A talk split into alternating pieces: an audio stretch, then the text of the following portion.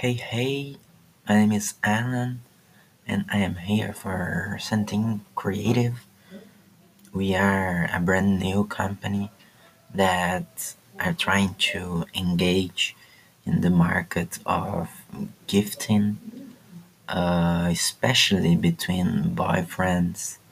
Uh, what we do it is to record uh, moments and to and to reassure that the good moments you have lived you can feel them. You can still feel them on a regular basis on a daily regular basis. We have a i can i, I can say the, the word exactly but it's like a,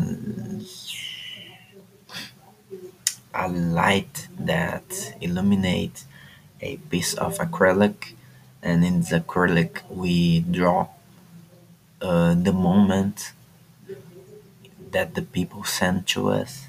This moment is sent to us by a photo from i don't know uh, like a special moment that people have lived or just a special moment that the people want to want to save forever.